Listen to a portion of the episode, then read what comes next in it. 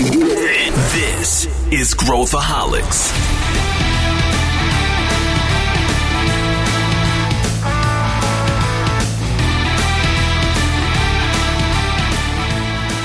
Olá pessoal, bem-vindo a mais um podcast da Ace, o Growthaholics. E hoje a gente vai falar sobre programas com startups. Será que programas com startups dão certo? Para debater comigo, eu estou com duas grandes figuras da Ace, o Sullivan Santiago e Vitor Navarrete.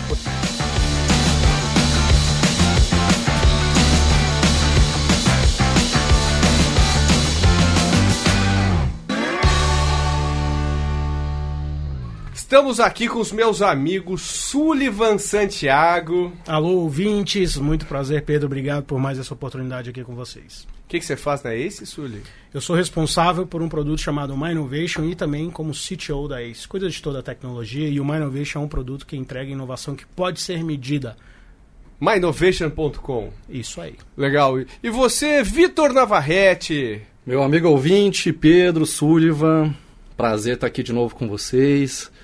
É, hoje eu sou responsável pelo Cortex, que é a nossa, nossa consultoria de inovação é, focada em grandes empresas. Legal. Hoje nosso tema é um tema polêmico. Polêmico no mercado. Por que, que é polêmico? Porque tudo que a empresa hoje quer fazer um programa de aproximação com startups. Nove entre dez telefonemas que nós recebemos na ACE de grandes empresas dizem respeito a esse tema. Querem conversar com startups, querem criar um programa, querem criar um programa XYZ Startups, né? Empresa tal Startups, que agora lançou, ou é um programa de aceleração, é um programa de aproximação, papapá. A gente já conduziu algumas dezenas de programas como esse. E a pergunta que nós nos fazemos hoje é: programas de aproximação com startups funcionam? Essa é a pergunta que nós tentaremos responder ao longo dos próximos minutos. Eu largo aqui para os meus para os meus debatedores o que, que é um programa de aproximação com startups. Vamos começar por aí. Né? O que, que é um programa de aproximação com startups? Bom, é, programa de aproximação com startups é nada mais, nada menos do que uma estratégia de fazer um matchmaking, né? Trazer a corporação e trazer a startup para se relacionarem. Daí é que tá. Qual é o objetivo desse relacionamento, né? É, esse relacionamento ele pode ser feito para melhoria de eficiência operacional, ele pode ser feito para é, ganhar mercado, né? Para estratégia comercial ou até para investimento, aquisição dessa startup como estratégia dessa grande empresa. Então, esses seriam os pilares desse relacionamento. Legal. E Suli, por que, que uma empresa de grande porte iria querer se relacionar com uma startup? Bom, eu penso que existe um desafio, às vezes, de colocar novos negócios no ar, o ciclo é, é, muito grande, muito burocrático na empresa. Então, se ela de repente conectar com uma startup, que é uma estrutura é, menos burocrática, que consegue interagir mais rápido com o cliente e, e sem barreiras, às vezes, inclusive até é, legais, às vezes que um sistema como uma grande empresa ainda tem, é, esse é um benefício. Então, ela consegue acompanhar novas tecnologias de mercado, vai conseguir acessar novos mercados. Então, faz sentido aproximar desses talentos empreendedores, é, acho que muito mais como até para uma, uma vantagem competitiva, para construir coisas em conjunto e também beber do que há de tecnologia nova no mercado. Quando a gente fala dos horizontes de inovação, né, Vitor? Horizonte 1, que é coisas nesse ano ainda, horizonte 2, dois anos, horizonte 3. Uh, a aproximação com startups pode ser uma estratégia para olhar para o horizonte 3, por exemplo. Uhum. Né? É, quando, quando uma estratégia é, é bem definida, um objetivo para o qual essa empresa está fazendo uma aproximação com startups é bem definido, na verdade essa empresa está procurando inovar. Então ela está olhando assim, ó, como que eu faço uma inovação acontecer, de fato, né? E aí eu posso ver inovações, que quando eu falo de inovações eu posso falar de problemas que eu estou vivenciando no meu core business, e aí podem ser problemas operacionais, problemas que eu tenho no meu RH, no meu marketing e tal, ou até mesmo em, nos meus canais, né, meus canais de distribuição. É, e aí eu posso trazer startups para poder me ajudar nesses processos, né? Para poder ajudar e resolver o meu problema. Esse problema ele pode ser resolvido com startups, isso me dá uma, uma certa velocidade, mas eu também posso resolver de uma outra forma. Eu posso fazer squads, a gente vai falar um pouco mais disso talvez nos próximos é, é, é, podcasts, mas são formas que a empresa tem para poder inovar. É, e aí a gente está falando de horizontes 1, né? Então tudo que é do meu core business, estou falando de horizonte 1. Quando eu vou descolando do meu horizonte, né, do meu horizonte 1, do meu core business, eu tenho oportunidades de pensar no futuro daquele mercado. Então, aquela empresa pensando no futuro do mercado dela, ela olha para o mercado e fala quais são as startups que estão, vamos dizer assim, despontando em termos de tecnologia, maturidade, entendimento sobre o consumidor, e eu posso fazer também uma estratégia com ela de, por exemplo, investir nela agora, aproveitar que ela ainda não, ela ainda está no estágio inicial, para futuramente, quem sabe, essa startup, essa empresa é, adquira essa startup para ser um produto da empresa. É, é, do, do seu portfólio de produtos. Então, são, são formas de olhar esse tipo de relacionamento. Eu posso olhar, então, a muito curto prazo, ou eu posso olhar também visando horizontes é, de longo prazo. Legal. Vamos, vamos, vamos pegar o outro ponto de vista, que é o ponto de vista da startup. Isso. É, a, gente, é, ponto, é. a gente tem aí centenas de startups que já passaram pela, pela ACE.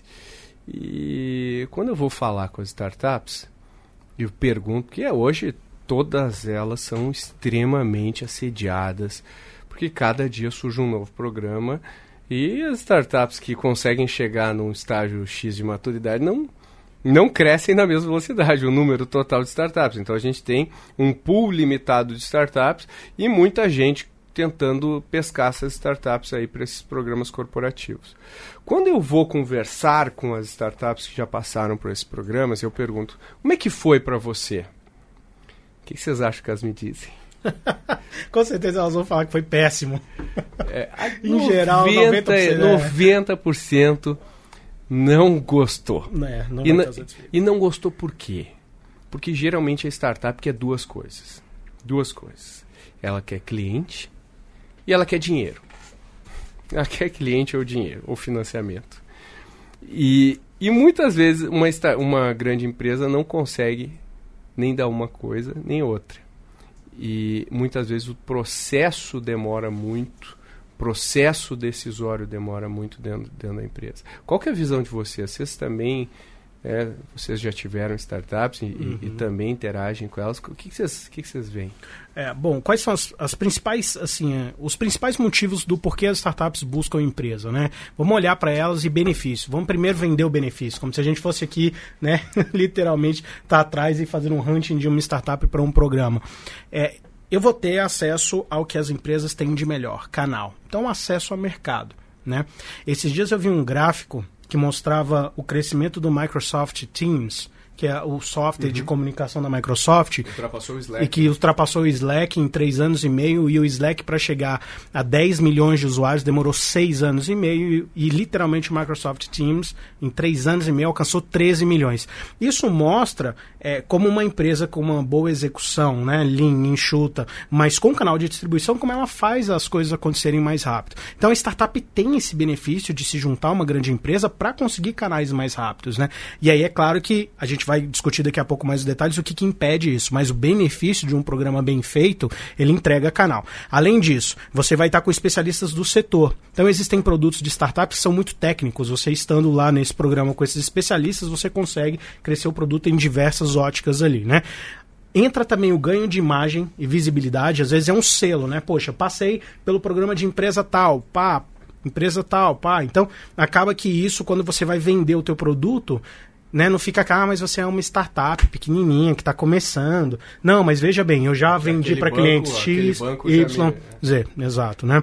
E aí vem o dinheiro do cliente, então não há dinheiro melhor do que o dinheiro do cliente. É, e nesse caso, existem startups agora que, inclusive, estão vendo programas de, de inovação com empresas como um primeiro funding, meio que, é, sabe, do Family, Friends and Fools, ou, ou, ou, aquele primeiro investimento ali que também não é um seed, mas está entre o o Triple F ali e o Seed. E não, e não é com equity muitas É, vezes. e não é com- na maioria das vezes, né, não vai ser com equity, tão o dinheiro do cliente como investimento. E depois, claro, por que não ser investida por essa empresa se tiver uma boa sinergia? Então, por que, que as startups buscam eh, as empresas? Está aqui uma lista eh, de motivos, né? Mas aí, por outro lado, a gente tem que estar atento quais são as boas práticas das empresas para isso hum, seguir bem, né? Que aí é respondendo aí a tua, a tua segunda eh, pergunta. Então, é, o primeiro desafio quando a gente fala é, assim como a gente fala para as nossas startups na ACE, né? Você vai ter um indicador, por que você quer esse indicador e por que você quer medir isso? Então a gente sempre fala que pergunta vem antes do, do, do indicador. E por que não? Aqui também no programa de startup, a pergunta vem antes de fazer o programa. Por que eu quero fazer isso? É, porque eu o porquê vai esclarecer, inclusive a nível estratégico, o que, que eu faço quando dá certo as conexões com startup, as conexões, né? Pra mim, essa é a pergunta-chave, É, às vezes o, o- a gente vai fazer uma conexão com startup e não dá certo. E, e ok, fiz um teste e tudo, mas quando dá certo? Que aí eu vou precisar contratar, aí geralmente eu vou ter que fazer uma due diligence dela, eu vou ter que fazer algum processo é, mais extensivo de análise tecnológica dela para ver se vai suportar. Ela tem que entrar num compliance, tem que entrar no processo de compra tradicional, enfim. Aí são N coisas que a gente vai cobrir aqui, né? Mas eu acho que essa questão da estratégia, de uma esteira ágil, né? Ter o envolvimento do C-Level aqui para ajudar a suportar são, são itens interessantes, mas a gente discute mais no detalhe tem, daqui a pouco. tem, tem um ponto, tem um ponto interessante, então resumindo um pouco do que tu falou, né? O que a gente começou a falar sobre o ponto de vista das startups, várias se frustram, e daí você trouxe um ponto aí que é, ah, pô, mas os assets, os ativos da empresa para a startup não são ruins. Né? Ele- Eles têm distribuição, eles conseguem ah, ah, colocar um endosso de marca, ajudar a a startup a- a- a especialmente que está trilhando no início e muitas vezes com dinheiro para ela testar o produto, já oferecer um laboratório de testes. Mas mesmo assim, né, a, grande maioria desses programas acabam frustrando as startups. E aí eu, queria perguntar para o Vitor, que, que vivencia muito isso na prática, por que, que você acha que eles se frustram? Por que, que, que, que dá errado? Isso, isso é muito recorrente, Pedro. É, existem vários casos, inclusive, que as próprias startups, quando a gente lança um novo programa, elas perguntam pra gente, Vitor, é, esse é um programa sério? Quer dizer, existe um, existe É um objetivo. Porque assim, porque que, que acontece? Uma startup tem no seu DNA jogar no ataque, certo? Ela quer crescer, ela quer escalar, quer escalar rápido. E essa é uma dinâmica diferente de uma corporação maior. Né? A gente sabe que é o mais lento e tudo mais. Então, quando ela tem aquele objetivo de vender para aquela empresa, por exemplo, ela quer fazer isso rápido. E um programa geralmente ele demora alguns meses. Tem- ob- obviamente tem as mentorias, tem várias coisas que são boas para a startup, que vão ajudar a startup a crescer. Só que chega, chega um certo momento que existe um descasamento dos objetivos. Ou seja, a empresa tem um objetivo e, e a, e a startup tem outro. Né? Muitas vezes a empresa, às vezes ela não sabe qual é o objetivo dela. Ela acha que ela quer é, reunir com startups para os executivos terem uma primeira vivência com, com as startups, com, esse, com essa forma de trabalhar como uma startup trabalha, e a startup ela quer vender, por exemplo. Né? Ela quer, fazer, ela quer fazer uma estratégia comercial junto com a empresa. E no final do programa nada acontece. E o que mais está acontecendo hoje no mercado são programas com startups. Então, na prática, o que acontece? O gestor de inovação ele tem lá, ele consegue um budget para poder investir em inovação e ele usa parte ou total ou todo desse, desse budget para investir em um programa de startups. Ah, inicialmente, ele se pergunta: por que, que eu estou fazendo esse programa de startup? Qual é o meu objetivo? Se esse objetivo não estiver bem construído, quer dizer, eu vou fazer esse programa para ganhar eficiência operacional, para contratar as startups, para fazer uma estratégia comercial junto com elas, ou até para comprar startups, se isso não ficar bem resolvido no início, o que ele vai fazer? Ele vai gastar um dinheirão, ele vai lançar o programa, vai eh, divulgar em todos os canais possíveis e tudo mais, vai trazer as melhores startups para aquela tese dele, e aí ah, esse matchmaking ele pode não acontecer. Quer dizer, ele pode até trazer as startups, mas aquele objetivo pode não ser é, realizar, não pode ser cumprido, né? É, e aí tem vários porquês em cima disso, ou seja, é, ele não, não, não teve uma estratégia inicial bem definida e lá na frente, quando ele, te, quando ele tentou, por exemplo, contratar aquela startup, existia um problema maior, que é um problema de design organizacional. Ou seja, é, ele, ó, escolhi uma, alguma empresa aqui para poder contratar, legal. Como é que eu vou fazer essa contratação dentro da minha empresa? Ele não resolveu esse problema antes. E aí ele vai tratar aquela startup como um fornecedor tradicional. E aí, e aí a, é o processo de contratação e pagamento aí, né? Pagação, é, é, é, é, contratação, pagamento, ou seja, o pagamento vai demorar ali no mínimo 90 dias, é, ou 120 dias. dias 120, 120 dias. A startup já morreu. Já morreu. E aí até para contratar, vai exigir lá um, um DRE dos últimos três anos, capital social maior do que não sei o quê, só que ele é uma startup. Ele existe há um ano, dois anos, ele não tem todos esses... É, todo esse histórico, né, digamos assim. Então, esse já é, é, esses são entraves que acontecem na vida da startup e na vida da empresa na hora de fazer é, o programa acontecer. É, e aí, até dentro daí, existe um, né, um, um, pensamento das empresas que é o seguinte: ah, então se a empresa, se a startup depende do meu pagamento para sobreviver, não, não, não tá certo isso. Mas a verdade é que a startup não é que ela depende do dinheiro para sobreviver, é porque ela vai ter que colocar um monte de infraestrutura na frente que às vezes ela não consegue bancar, dado o tamanho que ela está crescendo e, e, chegando. Não é que ela depende da sua empresa para viver, não é isso. Então, às vezes, o teste, às vezes, do, do, da prova de conceito ele é tão é, parrudo, digamos assim, que a startup não consegue. Então, não é por mal, né?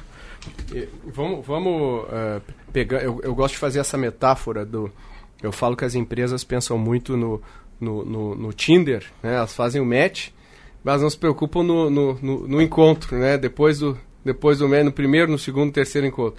Quer dizer, elas se preocupam em criar um programa, botar ele na rua, mas não, não, não sabe o que fazer depois com a startup. Então, existe muito da área de inovação das empresas, uh, o, o, o, a quem está à frente, não ter um, um, um, tráfego dentro do resto da, da companhia e, e, muitas vezes os projetos que, que saem dessas, de, de, né, dessas conexões não dependem da pessoa de inovação, dependem de outras áreas dentro da empresa. E, em vários casos, o programa não tem um patrocínio da alta direção, um patrocínio forte do CEO que, que, que ajude a, é, a esse trânsito acontecer. Então, o projeto fica parado por meses por causa do desse, desse uh, dessa falta de conectividade da área de inovação com as demais áreas da empresa. Uh, vamos, vamos fazer um, um, um agora um, um, manualzinho aqui para as startups e depois a gente faz um manual para as empresas. Vamos, vamos pensar que se eu sou uma startup e, e tem milhões de programas de conexão com startups, o que, que eu deveria pensar né, é, para me inscrever ou não num programa. E se eu me inscrever num programa, o, o, como que eu me porto, quanto eu me dedico, o que, que vocês recomendam? Vamos pensar aqui juntos.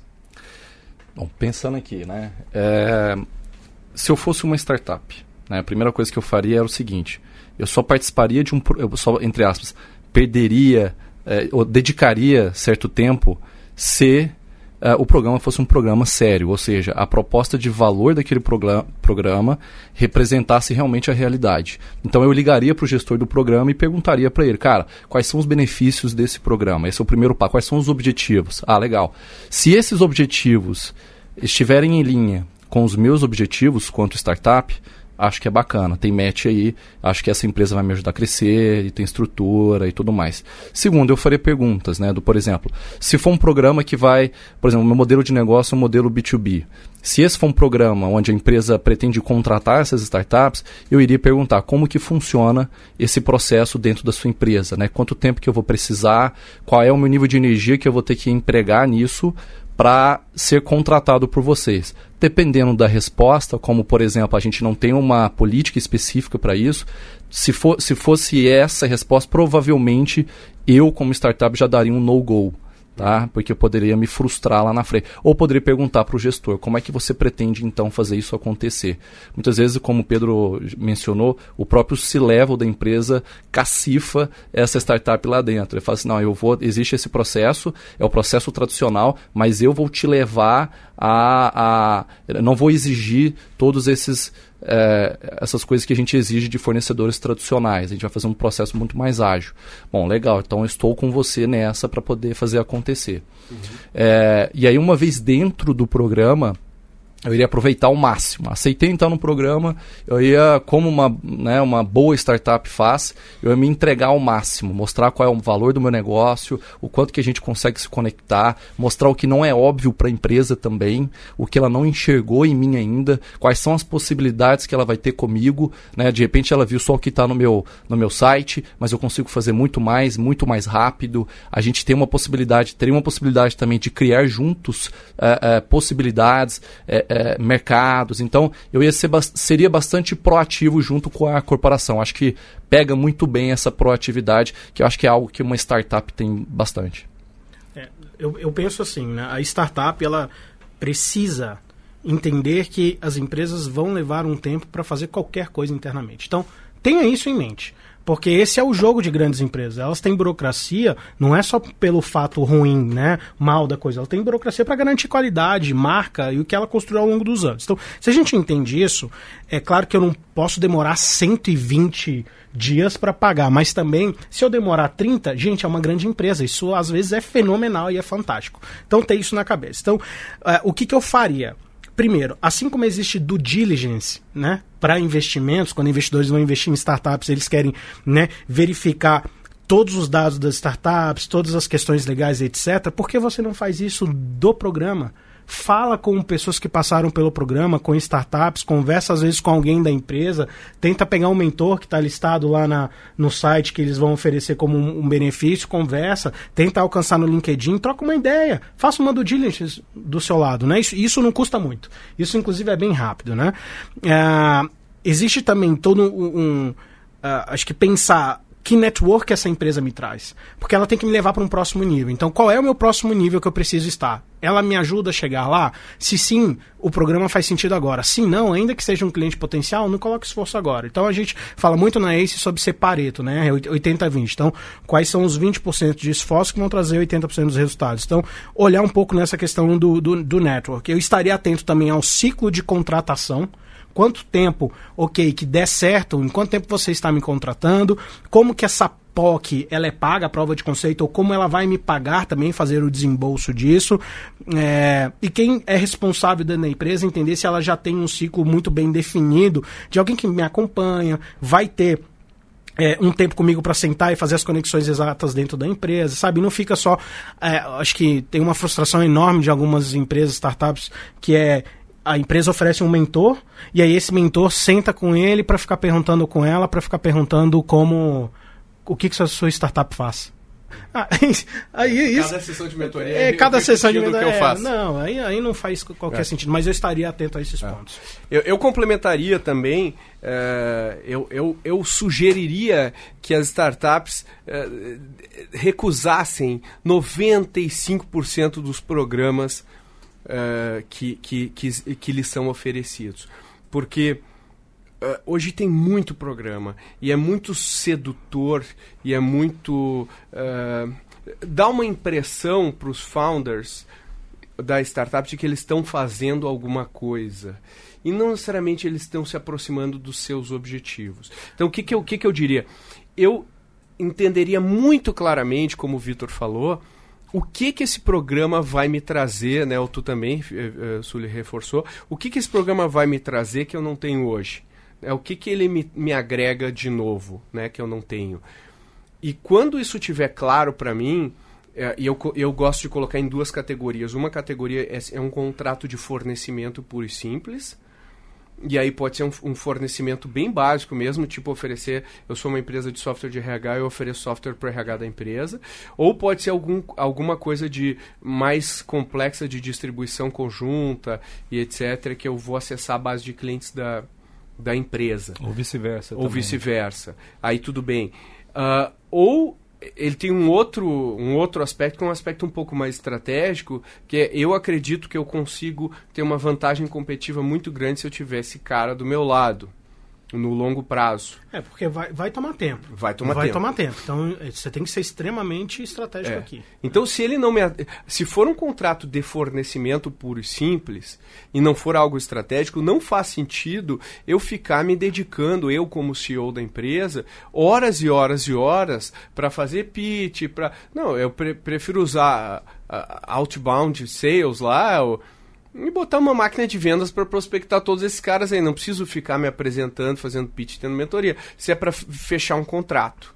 Agora, se é alguma coisa mais estratégica, talvez eh, um, envolvimento meu ah, seja mais relevante. Então, eu entenderia mu- com muita clareza o que, qual que é o objetivo do programa e, e- e eu deixaria muito claro isso para a corporação também. Então, eu falo, olha, desculpa, deixa eu te dizer, meu objetivo com esse programa é isso, isso, isso, e se vocês forem gastar mais do que X do meu tempo, eu não vou participar.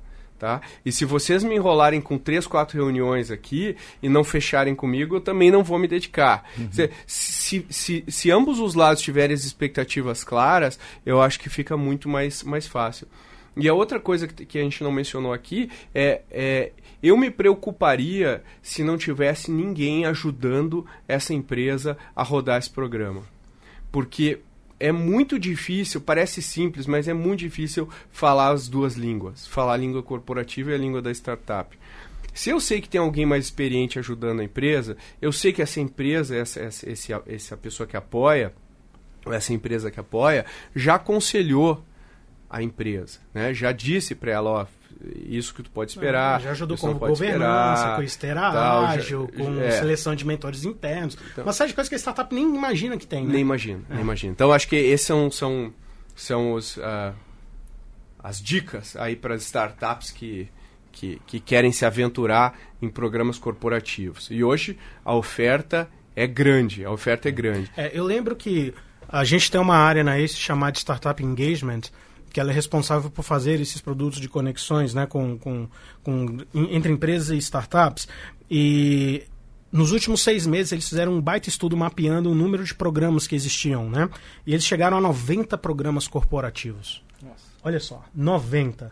E muitos deles com certeza tá apenas ainda naquela de criar cultura para a empresa. Então, ou seja, a tua relação de startup com a empresa vai ser só de é, network e meio que branding, mas não necessariamente fechamento de um contrato, né? É, e sabe um dado que me assusta, assim, é, eu vou pedir até para recolocar no, nas notas, né, a nossa pesquisa, o link do Ace Innovation Survey que a gente roda todo ano, essa versão de 2019, é, ela mostra que, olha só que coisa incrível isso, né, só 7,2% do total dos respondentes, eles trabalham com startups como fornecedores de fonte de inovação. E olha o tamanho de programas que existem por aí. Alguma coisa está errada nesse meio. Então, assim, é um monte de gente querendo fazer, mas poucas pessoas conseguindo fazer de fato, De fato. acontecer, né? É, em contraponto, quando você pega dados do Crunchbase, quando ele lista as- a, a, a, a Fortune eh, a 100, né, as 100 maiores, 75% delas trabalham com startups. E aí trabalham também para crescimento e acesso a novos mercados, monitorar novas tecnologias e resolver problemas de eficiência operacional. Que isso é um princípio, né? Do que está inclusive no livro do Pedro, né, a estratégia radical. A estratégia de inovação Da inovação nas melhores radical, isso. vai estar no show notes aí, a Renata vai incluir. Por favor, compre dois. Um, um dos princípios lá é trabalhe com parceiros, né? Então tem que fazer sentido para você ganhar mercado é, mais rápido. E além disso, né, um dado só interessante, dessas empresas que estão trabalhando, só 2% realmente investem em startups. Ou seja, está faltando talvez uma visão estratégica mais ousada, né? De, poxa, será que eu É não dev- deveria estar adquirindo startups, sendo investidores dessas startups? Porque de repente a oportunidade passou, você teve chance e já É foi. isso. E ela passa rápido. E, opa, muito. Veja, veja o Nubank aí pros, pros bancos, né? Já passou e já, já virou um monstro.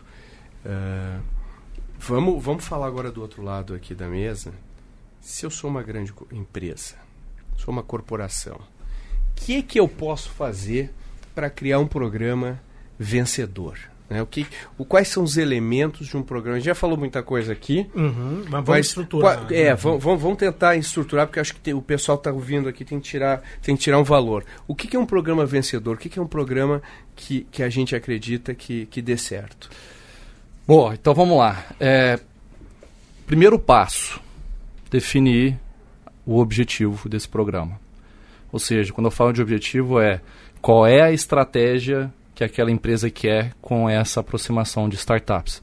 A gente falou um pouco antes aqui, mas eu vou contratar as startups como fornecedores, é, eu vou contratar para impulsionar os meus projetos de inovação, eu vou fazer uma estratégia de go-to-marketing com elas, ou seja, de ganho de mercado, ou eu quero investir nas startups é, é, que têm aderência à minha, à minha tese futura, né?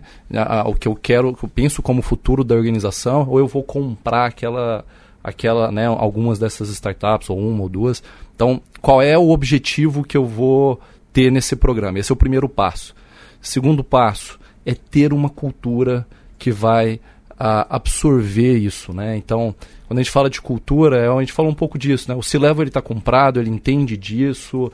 Quer dizer, sabe que a gente precisa passar por uma etapa primeiro de treinamentos, entender como é que funciona esse relacionamento, como é que funciona as, as funcionam as metodologias que uma startup tem, uma, um processo de aculturamento mesmo, né? Como é que vai ser essa dinâmica de quando uma startup chegar aqui. Então, um processo de cultura ele é extremamente relevante. É, o outro é ter uma esteira de é, uma esteira ágil para contratar. Quando eu falo de contratação, uhum. isso é extremamente importante. E aí é, é um processo, parece um processo burocrático, mas ele é, é, ele é o contrário, né? Como é que eu consigo simplificar hoje a minha esteira de contratação dos meus fornecedores tradicionais? Como é que eu faço isso de uma forma menos pesada? E aí você pode usar inclusive startups para poder te ajudar nesse processo, como por exemplo aquelas startups de uh, que você consegue assinar os contratos uh, digitalmente, né? Então tipo tá, a ClickSign. Tipo a ClickSign. Um meu amigo Marcelo. tipo a ClickSign. Então, assim, já consigo usar a startup para impulsionar os meus projetos de inovação, como eu disse anteriormente. Então, e isso parece uma coisa é, é, meio arcaica, mas, mas é a realidade. Hoje ainda tem muito isso. A gente, o contrato, ele às vezes demora, sei lá, dois meses para ser assinado por todos os diretores ou todo mundo que precisa, precisa assinar. E através da, da startup, né, do, do ClickSign, por exemplo, você consegue fazer isso é, no mesmo dia, né, de uma forma bem mais rápida. Então, esse é um, é um exemplo de melhoria na minha, na esteira de contratação, é, nesse caso, para startups. E aí, também definir o budget. Tá? Então, é, legal, vou fazer esse programa. Tá. Então, separa um dinheiro para isso, porque como o Sullivan falou, essa startup ela precisa ser remunerada. É, então, quanto que vai custar essa POC, né, essa, prova de conceito, é, o quanto que eu vou separar para contratar, ou o quanto que eu vou separar para poder investir. Esse pode ser um, um problemaço lá na frente, porque como eu não dimensionei isso lá atrás, quando chega a hora de contratar, eu não tenho um budget disponível. E aí aquele gestor fica negociando com as outras áreas e ele não consegue aquele budget para poder trabalhar com a startup.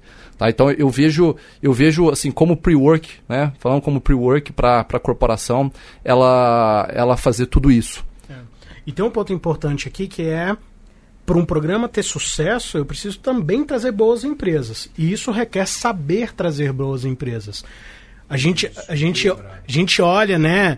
É, a quantidade de startups que tem hoje no Brasil, mais de 12 mil, e acho que todas são boas, e não necessariamente. Né? Então eu preciso saber. A gente, é, olhando um pouco, então, tentando destrinchar ainda um pouco mais sobre esse pré-processo de programa, né, que é onde eu vou fazer, a seleção, fazer essa seleção, eu preciso olhar para o empreendedor. Eu preciso olhar para o time dele, para o tamanho de mercado que ele tem, a atração do produto, o design do produto, o, o qual foi a experiência com outras empresas.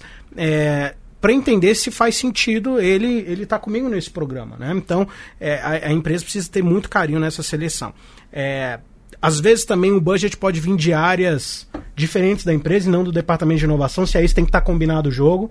Olha, departamento de TI, marketing, RH, financeiro, jurídico, preciso do dinheiro de vocês aqui. Isso está comitado num plano anual, para depois não ficar como um puxadinho, me empresta, por favor, para eu dar conta de fazer a inovação aqui acontecer. É, acho que é extremamente importante definir quem são os responsáveis, e quando eu falo responsável, eu esponso por acompanhar aquela startup, e às vezes não é a, a inovação que vai dar conta de acompanhar numa empresa todas as N provas de conceito que podem acontecer nesse programa. Então, definir essas pessoas previamente é muito importante.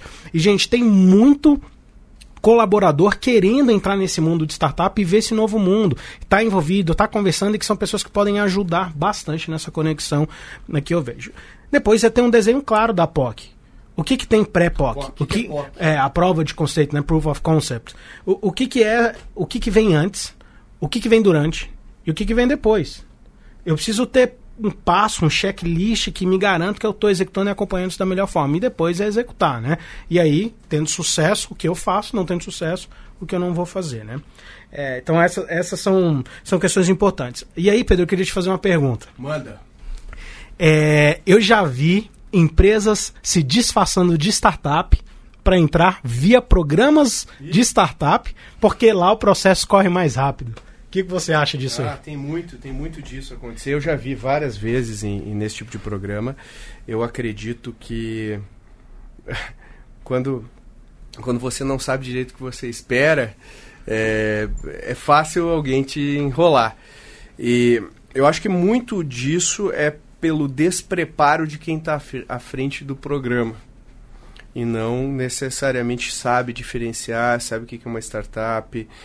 Porque é aquela coisa, quanto mais o cara topa mudar o produto por causa do, né, do, do, do programa, pior é a startup. Uhum. Que, que né? esse é um erro também, Esse né? é um erro. É a, a, empresa querer mudar o produto da startup. Claro, eventualmente a startup está no momento ideal que ela está pivotando o seu produto e a empresa pode ajudar muito nesse processo. Mas na grande maioria dos casos, a startup está andando de lado e ela não sabe o que fazer e ela usa a, a, a, empresa como um, um último suspiro aí. E, e, e, assim, quanto mais, é, é, quanto menos trabalhado for o programa nesses aspectos, piores serão as startups que obviamente entrarão nesses programas. Né? A gente toca, como eu falei, uh, algumas dezenas aí de programas de, de startups e a gente já viu de tudo, né? Todo tipo de startup. E algumas coisas interessantes aqui que, que, que vem da nossa descoberta. A primeira é, grande parte das startups que a gente traz para as empresas são de recrutamento ativo da ACE. Elas não vão lá no site da empresa se inscrever. Por quê? Porque elas já estão anestesiadas em relação a esse monte de programa de startup. E as melhores não estão nem olhando. Estão executando. Estão né? tocando a vida. de vendas. É, né? exatamente. Tacando pau lá. E, e aí vem a gente ligando pro cara falando, ó, oh, calma, ó, esse programa é legal por causa disso, disso, disso, a gente vai te ajudar.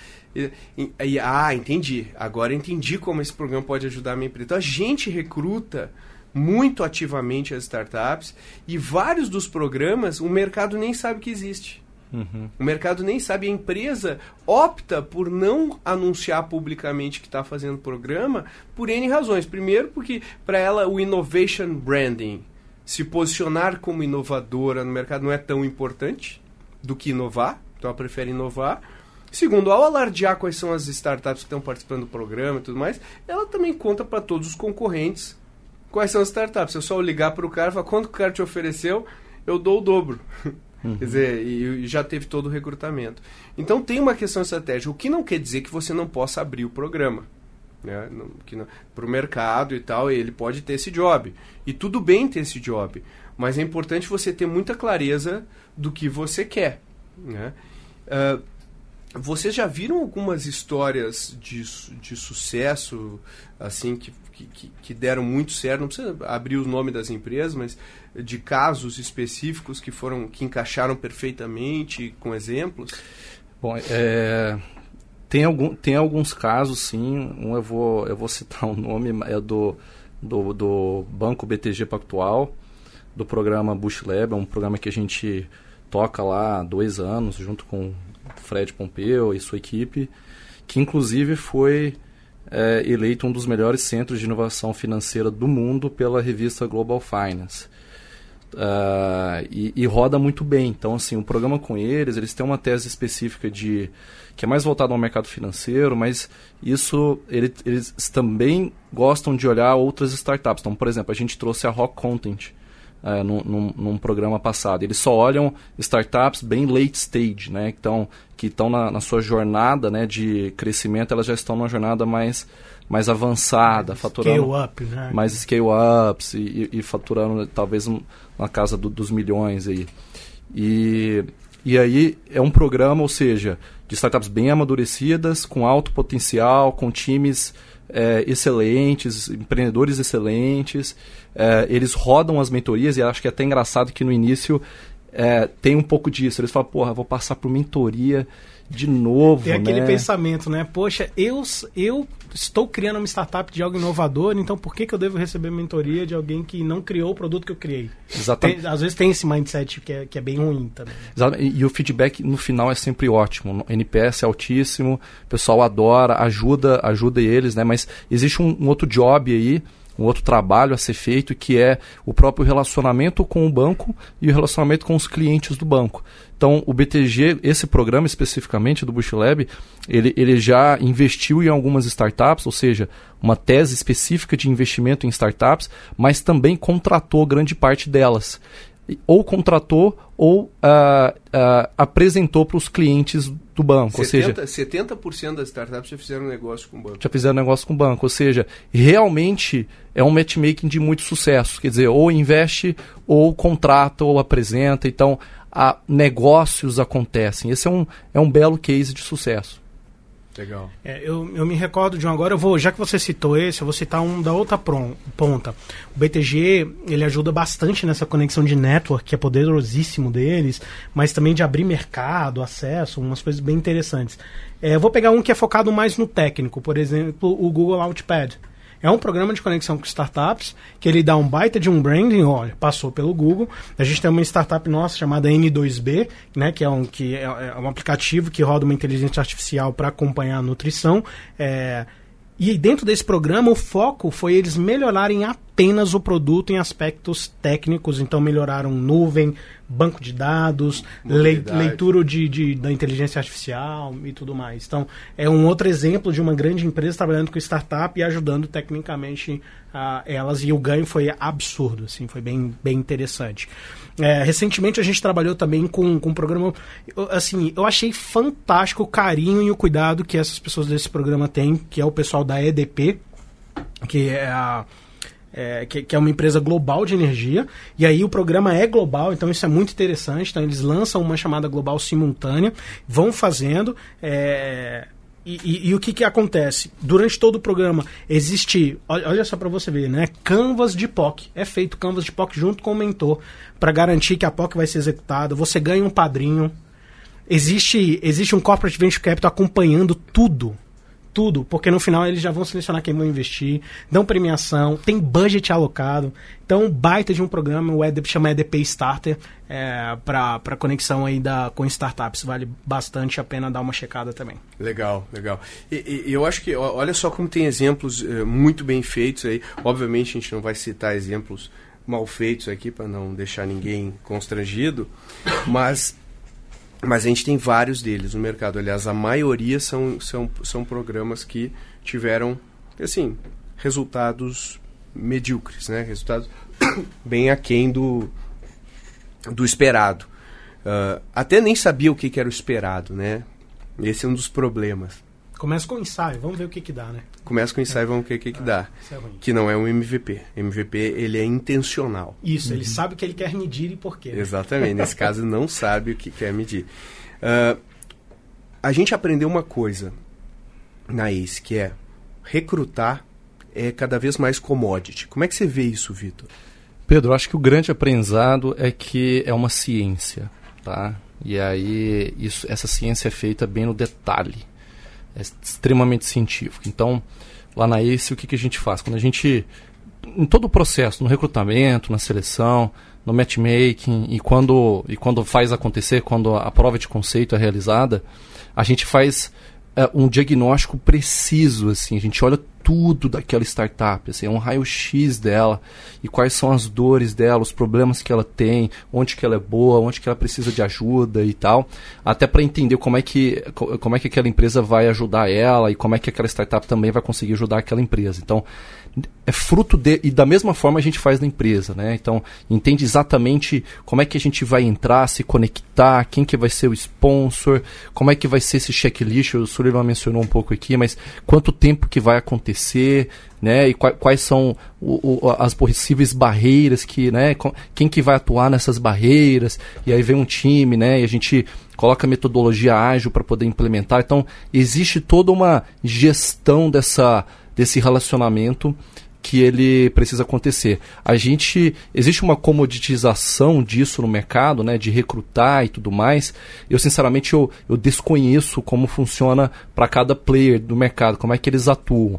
Mas falando de ACE, a gente olha bastante no, é, no detalhe quando a gente fala com a empresa e quando a gente fala com os empreendedores também. Então a gente tem um time dedicado lá, eles olham tudo daquela startup, de fato fazem um raio-x, entendem exatamente o mercado delas, para onde que está indo, onde que elas se posicionam nesse mercado, está faturando, não está faturando, por quê, qual é o estágio daquela startup, ela é boa para contratar, ela é boa para investir, como é que está o cap table, né, que é, que é a distribuição é, dos, do, do, dos sócios, ali está mais na mão dos empreendedores, tem um investidor por trás, quem é esse investidor que está por trás, o quanto que isso pode ajudar ou pode atrapalhar. Então, esse é um trabalho extenso, é, difícil e que, e que é extremamente necessário para impactar no futuro, ou seja, para o sucesso daquele relacionamento entre empresa e startup.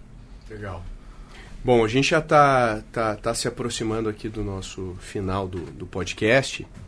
E aí agora vamos fazer a nossa pergunta aqui para os participantes. Programas de aproximação com startup dão certo ou não? Eu diria que dá muito certo se você tiver uma boa razão para e colocar esforços, tecnologia, método e parceiro para executar isso. É, na nossa pesquisa, o Ace Innovation Survey mostrou que 70% das empresas no Brasil já sentem que estão sendo, e aí vem um verbo entre aspas aqui, disruptadas, ou seja, sofrendo disrupção. Mas apenas 10% delas estão, realmente trabalhando com algo que seja inovador. Então, a minha chance de trabalhar com startups é abrir novos horizontes para a empresa. Então, o mercado está aí, está mudando cada vez mais o ciclo de vida das empresas está diminuindo. Existe um estudo que aponta que em 2027 o tempo de vida de uma empresa vai cair para 12 anos. Então, mais do que nunca eu preciso estar atento ao mercado, mas eu preciso ter cuidado é, em todos esses pontos que a gente comentou durante o, o, o nosso podcast, mas para mim, literalmente, funciona. Funciona, com certeza, é, se, é, primeiro, inovação para a empresa for prioridade.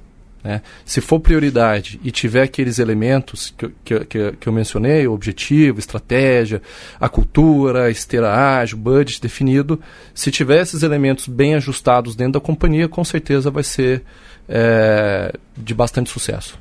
Eu também concordo. Eu acho que eu, eu, eu concordo. Acho que esses programas uh, podem fazer sentido desde que é, essas condições sejam respeitadas. A empresa tem uma estratégia para fazer as coisas, tem a clareza do que quer, uh, tem uma equipe boa para tocar o programa e muito patrocínio da alta gestão na empresa, porque o que eu mais vejo é um programa que não tem apoio ficar morrendo na praia, ficar ali uh, correndo atrás do próprio rabo e não conseguindo gerar o valor que a empresa precisa gerar.